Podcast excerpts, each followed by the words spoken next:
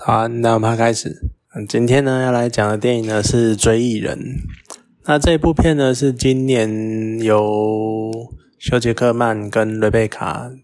就是合演的电影。呃，其实之前原本想在电影院看啊，只是之前就一直有事，然后拖拖拖就拖，就拖一拖，就它就下片了。可是没想到呢，在今年在这两年的这种很特殊的情况，串流上片上的特别快，所以 HBO 已经上了，所以就找时间来看了一下。会想看呢，其实最开始最主要的就是因为他是休杰克曼演的电影，我真的觉得他真的是很，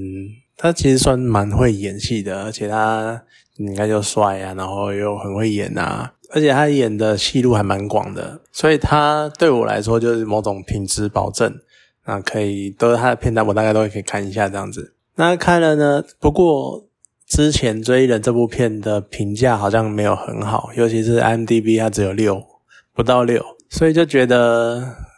那时候在看之前就觉得有点抖抖的，就会不会看到一部烂片？可是看完呢，反而觉得其实还蛮惊喜的。就它的故事背景，其实它的故事大纲就是一个你不断的去借由回忆那一个借由看人的回忆，然后可能就是薛之科曼他扮演的是一个类似能够读取回忆的人，然后你可以去委托他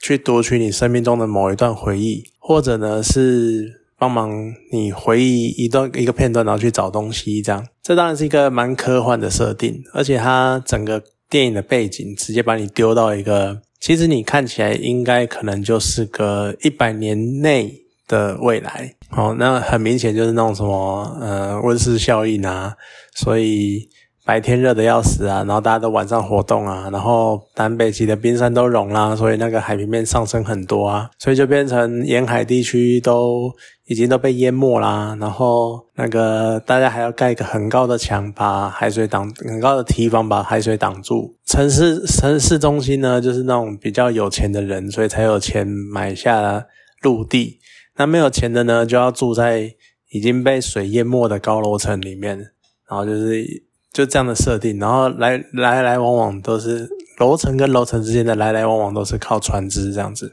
其实这背景设定的蛮，我觉得算蛮有趣的，而且蛮有感觉的。因为这好像就是一个我们在描绘，现在在描绘的一个比较偏灾难性的未来。那在那样的未来里面，带入这个主题算是很不错。因为休杰克曼就说，在这样的环境里面，充满了悲惨，充满了灾难，然后。人的生活看不到希望，看不到未来，你觉得有可能明天就会，嗯，那个海水就会把你淹没之类的这种未来，然后或者是你再也找不到陆地，有点类似那种感觉的未来。你在这样的环境之下呢，你看不到未来，你就会沉溺于过去，你就会想要回想自己最美好的回忆。其实，在现在很多，在就算是现在这个样子，也很多人都会，往往都会想要，比如说想要回到过去啊，或者是想要在。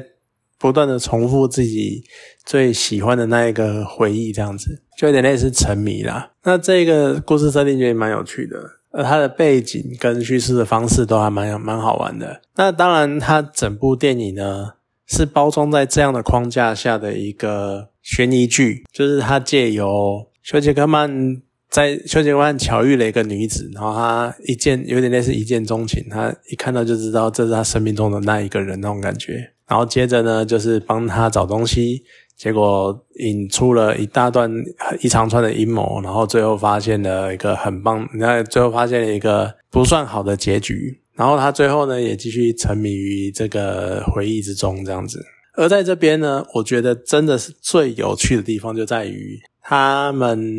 他呃，崔杰克曼跟雷贝卡就是在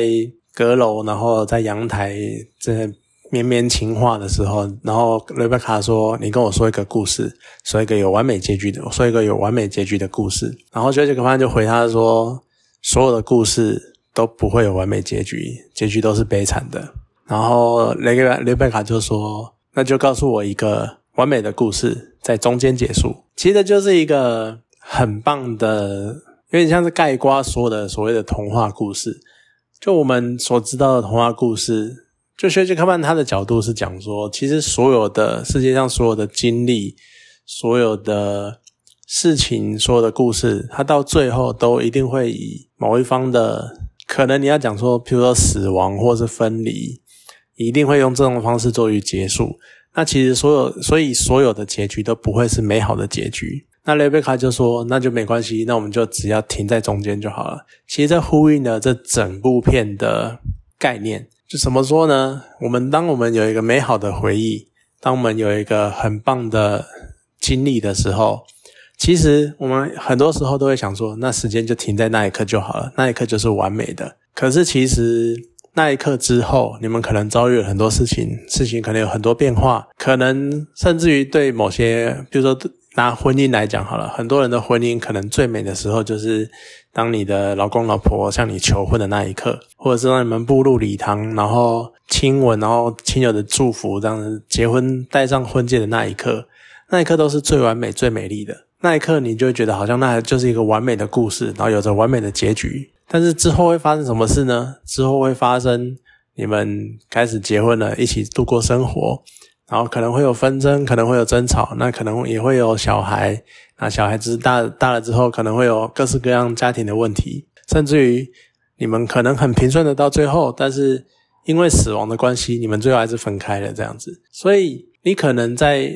垂垂老矣的时候，你去回想那一切，你会觉得最美好的时光就是戴上婚戒的那一刻。但是那一个完美的故事已经在那个时候结束了，之后的结局不是你所希望、所期望的美好的结局、完美的结局，其实就是那种概念。我觉得这是一个很有趣的说法，就对于故事的说法。而更有趣的就是他把它拿来套在整部电影的剧情，也是这么的好。甚至于我觉得它里面有一段是瑞贝卡透过。他当时被一个反派抓住，然后他对那个反派讲一堆有的没的绵绵情话或干嘛的，然后甚至于是告白什么的。但是事后才发现，其实那根本他根本不是在跟那个反派告白，而他是他是深刻的相信休杰克曼会找到那个反派，夺取他的回忆，然后找到这一段。所以他其实是在跟等于说有点跟未来的休杰克曼去告白那种感觉。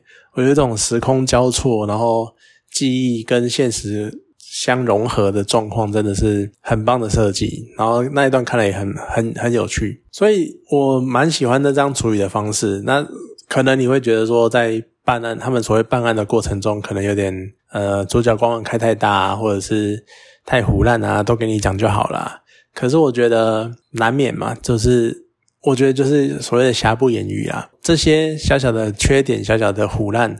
并不会掩盖整个故事的流畅跟设计的有趣的地方。那再加上它的背景，它的跟整个科幻感，其实是蛮，我觉得算是蛮不错的电影。而且你看完了，你就会再回想一件事情。其实之前讲到所谓的什么元宇宙啊，然后可能会有人觉得想要，可能呃什么沉浸在虚拟世界不好啊。或者去沉在沉在虚拟世界，沉浸在想象里面不好啊？那你可以换个方式想，那如果今天让你沉浸在回忆里呢？是不是你们所谓那些所谓的现实派，可能又会有一部分的人会转念一想，诶，好像沉浸在回忆里面也是不错的。当然，可能要用某种比较鸡汤或某种比较正向积极的观念，就是我们不应该沉溺在过去啊。然后我们应该放眼未来，然后继续往前前行这个样子。可是导演他其实他就没有在讲这个概念，他其实就是觉得